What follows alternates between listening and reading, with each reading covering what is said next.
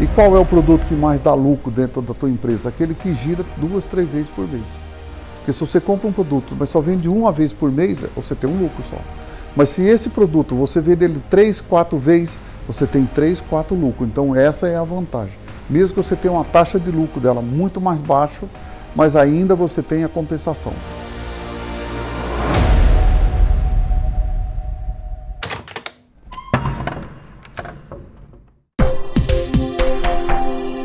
Olá para você que está nos ouvindo. Seja bem-vindo ao canal Pod Mário. Estou mais uma vez com o Mário Gazin, que é empresário e fundador do Grupo Gazin, que esse ano tem uma previsão de faturamento de mais de 5 bilhões de reais. No segmento do varejo há mais de 50 anos, ele compartilha um pouco da sua experiência com a gente e fala aqui no canal sobre empreendedorismo. Hoje trouxemos um assunto que é de interesse de todos os empreendedores. Vamos falar de lucro e rentabilidade. Como estipular a margem de lucro? Como ser rentável em tempos de crise? Mário Gazin responde essas e outras perguntas e dá dicas sobre como lucrar mais em mais um episódio de Pode, Mário? Seu Mário, nós sabemos que o cenário econômico do país não está muito fácil. E o senhor, nesses anos todos de varejo, já passou e sobreviveu a algumas crises econômicas do país. Aproveitando esse tema, eu gostaria de começar com uma pergunta relacionada a isso. Como ser rentável em tempos de crise? Crise, toda crise ela é depois de uma, de abundância. E, e se a gente olhar com bastante carinho, a crise ela faz parte da nossa vida. Né? Porque qual o casamento que não tem uma crisezinha em toda a vida? Qual pai que não tem uma crisezinha com o filho? Qual filho que não tem uma crisezinha com o pai? Então fica toda para nós ver que a crise ela faz parte e, e é processo da nossa vida. Então, mas a crise não pode ser o fim. Você não pode ter o fim do seu filho, não pode ter o fim do pai, não pode ter o fim do casamento, não pode ter o fim de nada. Assim é o que nós temos feito também no varejo, no comércio, na indústria na prestação de serviço, em tudo que a gente faz, tem que pensar no resultado. E, e o resultado, nas épocas de crise, é uma coisa interessante. E seria muito bom se todo mundo pensasse como nós temos pensado ultimamente. Se quando vem a crise, normalmente a pessoa pisa o pé no freio. Ele dá aquela parada, ele para de gastar um pouco, ele para de fazer uma, um monte de coisa que ele vinha fazendo com abundância. Então ele vai muito mais devagar. E isso é uma coisa boa. Quando a coisa melhora, gente, a gente tem que continuar fazendo aquilo que a gente fez na crise com as despesas. Aí você cresceria com muito mais facilidade. O medo meu é que muita gente, ele, na hora que começa a crescer, também cresce as despesas. Porque as despesas, gente, é uma coisa paralela. Ela é muito paralela ao lucro. Né? As despesas ela fica lá, sempre junto ao lucro. E a, a, despesa ela é muito mais difícil de derrubar do que o lucro, porque o lucro ele cai qualquer coisa. Qualquer chuva que dá demais no mês, cai as vendas. Qualquer seca que dá no mês, ela cai as vendas. E a despesa ela leva da vez três, quatro meses para você cortar ela. Então você tem que estar tá muito ajustado na despesa. Despesa no lucro faz parte. Então é uma das coisas que tem que estar tá muito, ter muito cuidado com ele e muito respeito. Eu acho que a, a crise não é o fim do mundo, mas as despesas, nossa, é o fim do mundo sim. As despesas é uma coisa que se não tiver jeito com ela, ela dá jeito na gente, ela nos leva embora, ela tira nós do mercado, ela fecha nossas portas. Então precisa ter muito cuidado com as despesas. A despesa é uma coisa muito séria e nós chamamos aqui todo mundo de empresas maiores fala fluxo de caixa. O fluxo de caixa tem que estar tá aí, é o dinheiro que você tem em caixa. Acho que nós falamos aí no segundo podcast que as coisas acontecem muito rápida e a gente tem que ter muito cuidado com essas despesas. A despesa é uma coisa que tem, ela não, é uma coisa que você não pode ter amor por ela não. Você tem que ter ódio dela. A despesa tem que ter ódio dela. Todo dia você tem que odiar ela. É, você não pode amar ela e nem gostar dela de jeito nenhum. Tem que odiar. A despesa tem que ter ódio dela. E para o empreendedor que está começando, como definir os preços dos produtos? Como é feito esse cálculo? Isso é duro de falar porque tem um monte de gente, né? Todo mundo pega o, o quanto que ele pagou, põe o imposto, põe o, o, as despesas fixas dele, né? E calcula aí, bom, eu quero ter 10%, então mais 10%, né? Mas na verdade, não é bem assim que calcula o preço. Eu, isso eu já aprendi muitos anos. o preço quem põe é o cliente, né? é a região, não é o cliente, mas a região. Porque se a gente olhar, por exemplo, uma Coca-Cola no Brasil custa 5 reais, né? uma Coca-Cola, 5, 6 reais. É, na África tem lugar que ela custa um real. Né? Tem lugar na, na, na, na, Índia que ela custa é, 50 centavos. E é a mesma Coca-Cola que é feita num lugar, é feita em todo lugar, o mesmo tanto de água, o mesmo tanto de xarope. Então, é, o preço é aquilo que o cliente pode pagar. É o preço que a região paga. Então, esse é que é a diferença muito grande. E muita gente, a pessoa se calcula porque no preço que ele quer vender, no preço que ele quer pôr. E hoje não pode ser mais assim. Hoje o preço é, é o cliente que põe, a região que põe. Né? A região que manda no preço a concorrência que manda no teu produto. É eles que faz, define o valor que você tem que vender. E desse valor que você vende, você tem que tirar seu lucro. E fazer, ele tem que gerar seu lucro, não tem outra saída. E, e muitas vezes as pessoas falam, puxa vida, qual a despesa mais fácil para tirar numa empresa? Quando eu me lembro, quando eu fui estudar, né, eu fui estudar e, e aí tinha um, eu tinha um problema sério com os professores, porque os professores falavam sempre que o, o, o, as pessoas dentro da empresa é o maior patrimônio dela. E eu falava, não é verdade. Não é verdade. Então virava uma polêmica dentro. Eu lembro que tinha uma mulher que trabalhava no Banestado e ela queria me comer viva, porque não, ela não concordava que não, que o, a, o capital humano é o, o que mais vale dentro da empresa. Eu falei, não é. Porque quando as empresas se apertam, a primeira coisa que faz, quem é que sai? Os funcionários. Né? Onde que a pessoa mexe mais na folha de pagamento. A primeira coisa que a pessoa olha quando ele vai ver é a folha de pagamento. Né? O imposto, ele olha também, mas o imposto como é mais difícil de tirar, porque é do governo, é uma coisa que é enfiada de goela abaixo, não tem jeito de mexer, mas na folha de pagamento você pode, você tira um, você tira um mais barato, põe um, você tira um mais caro, põe um mais barato, você consegue mexer num monte de coisa. Então, o patrimônio não é isso, mas precisa ter muito cuidado com as despesas. Daí lá na despesa que faz aumentar seu salário. E sobre a margem de lucro? Como é estipulado? Qual a margem em cada linha de produtos trabalhada? É, todo mundo quer ter o seu lucro. Né? Nem todo mundo consegue ter o lucro que você estipula. Uns falam em 7%, outros falam em 3%. Nós trabalhávamos aqui, a Gazin trabalhava para ter um lucro de 3,5%. Hoje já falam em 6%. Né? Então o lucro tem aumentado. Mesmo com toda essa crise, eles têm conseguido aumentar o lucro. E só aumentaram o lucro porque diminuíram a despesa. Né? Não foi porque venderam o produto mais caro. Né? Hoje nós acabamos vendo isso. Venderam o produto mais barato e, e, e conseguiram derrubar a despesa. Então, esse é o processo que nós temos que fazer, mas não, não tem jeito de voltar para trás nem de correr. Mas o mundo lá na frente a gente vai olhando com carinho, vai olhando. E aí tem roupa que você tem, mas o, o, o que. Por exemplo, faturar roupa, ele não fatura tanto como fatura, vamos falar aqui do, do mercado, né, o mercado de comida, né, de alimentos. O mercado alimento é um produto que fatura muito porque se vende muito, né? O, o giro é muito grande. A pessoa compra arroz duas, três vezes por mês, compra carne quase todo dia, compra pão quase todo dia. São produtos. O, quem trabalha com roupa já não vende a camisa todo dia. Né? Então, esse é uma coisa bastante interessante.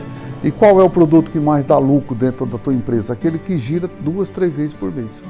Porque se você compra um produto, mas só vende uma vez por mês, você tem um lucro só. Mas se esse produto você vende ele três, quatro vezes, você tem três, quatro lucros. Então essa é a vantagem.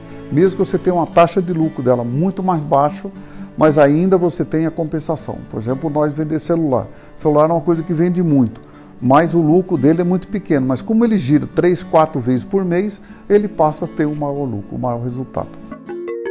Seu Mário, como trabalhar a margem de lucro quando se tem uma diversidade de produtos?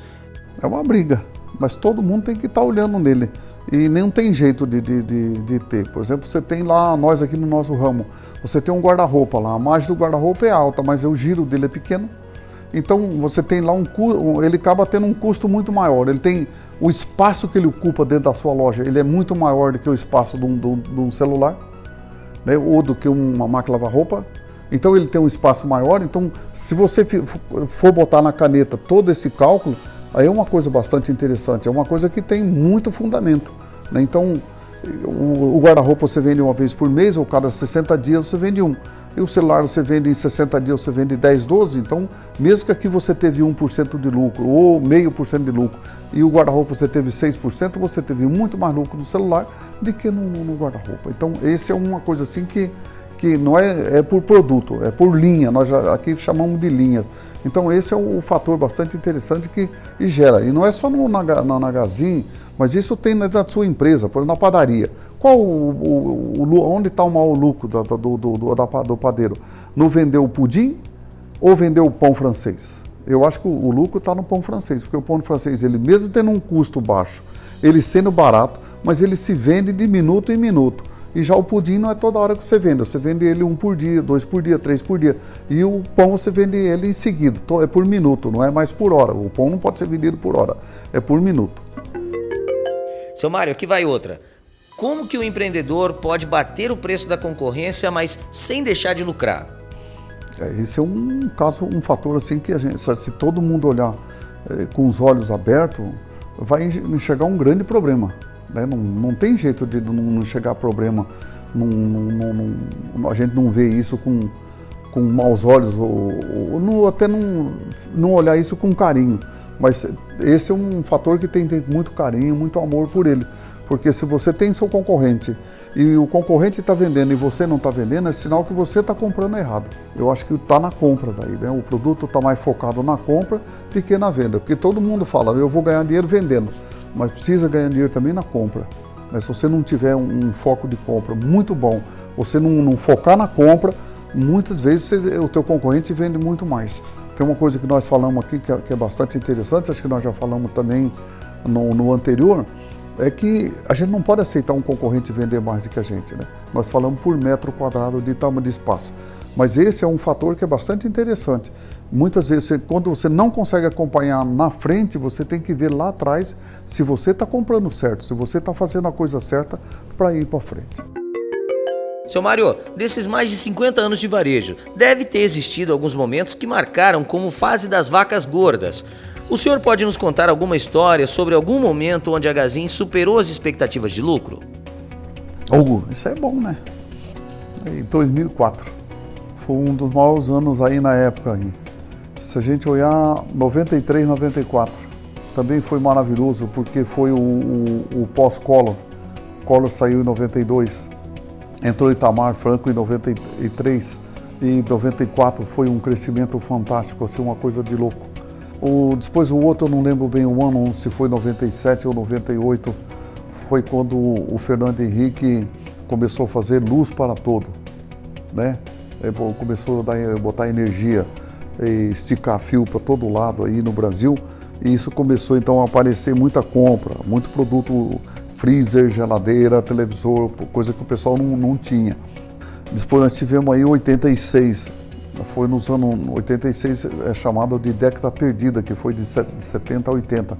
Foi numa época difícil mesmo, e, mas 86 foi um ano que se ganhou muito dinheiro.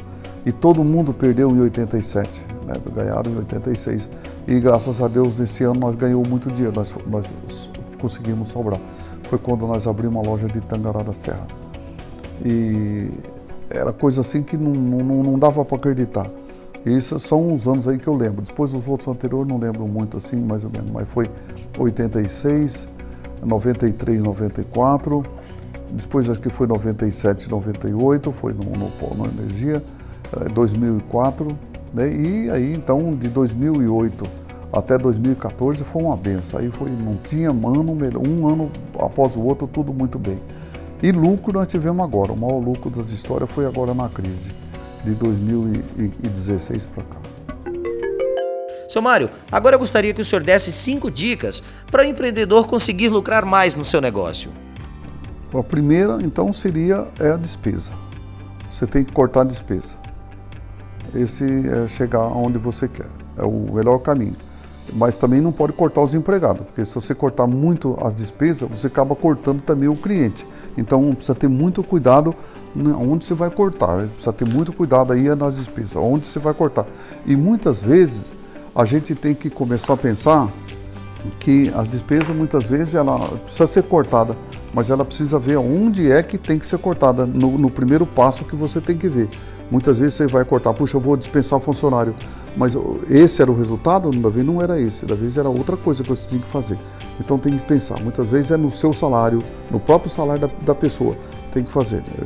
E no, o segundo que a gente diria é que está focado aí, então, você comprar. Né? A compra também está, a compra é lucro também.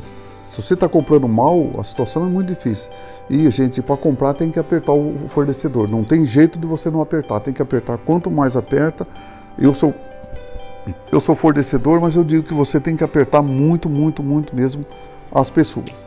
O terceiro, vem aí num passo que é bastante largo, que então é o resultado de uma coisa com o outro, é o corte de despesa, aumento das vendas e a compra. Né? Então vem tudo num, num, um, um puxando o outro. Né? O quarto, eu acho que é fazer com que o cliente volte de novo para sua loja. Né?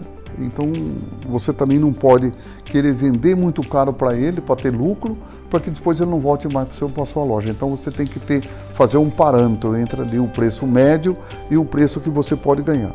E o quinto, as pessoas têm que estar animadas, né? as pessoas têm que estar prontas, preparadas, elas têm que ter tesão para fazer as coisas e atender o pessoa.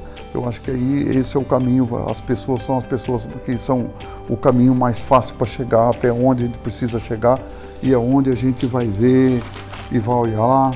E os vendedores, essas coisas têm que estar sempre atento ali. Então acho que esse é o caminho que tem que seguir. Esse é o bom. Com todas essas dicas ficou mais fácil lucrar, né? Afinal, esse é um especialista em ganhar dinheiro. Obrigado, senhor Mário, pela presença. Mais uma vez foi um prazer ter a sua companhia e até o próximo programa. Hoje, então, tem que agradecer a todo o pessoal que está nos ouvindo nesse mundo brasileiro, esse Brasil todo aqui. O Johnny está fazendo nós ficar muito dia aí ligado com vocês. E olha, dizer agradecer você também por ter ficado essa meia hora junto com nós, onde nós falamos aí de custo, lucros e muita coisa boa. Acho que tem muita coisa boa para vocês aprenderem com nós. Gente, o papo tá bom, mas nós chegamos ao fim de mais um programa Pode Mário você pode continuar acompanhando o nosso canal e o seu Mário nas redes sociais através do Instagram, do Facebook e do LinkedIn. E também acessar esses e outros conteúdos no site www.podmario.com.br, lembrando que o D é mudo. E você pode também deixar lá sua sugestão de tema, sua dúvida e também compartilhar com seus amigos. Muito obrigado pela sua companhia e até o próximo programa.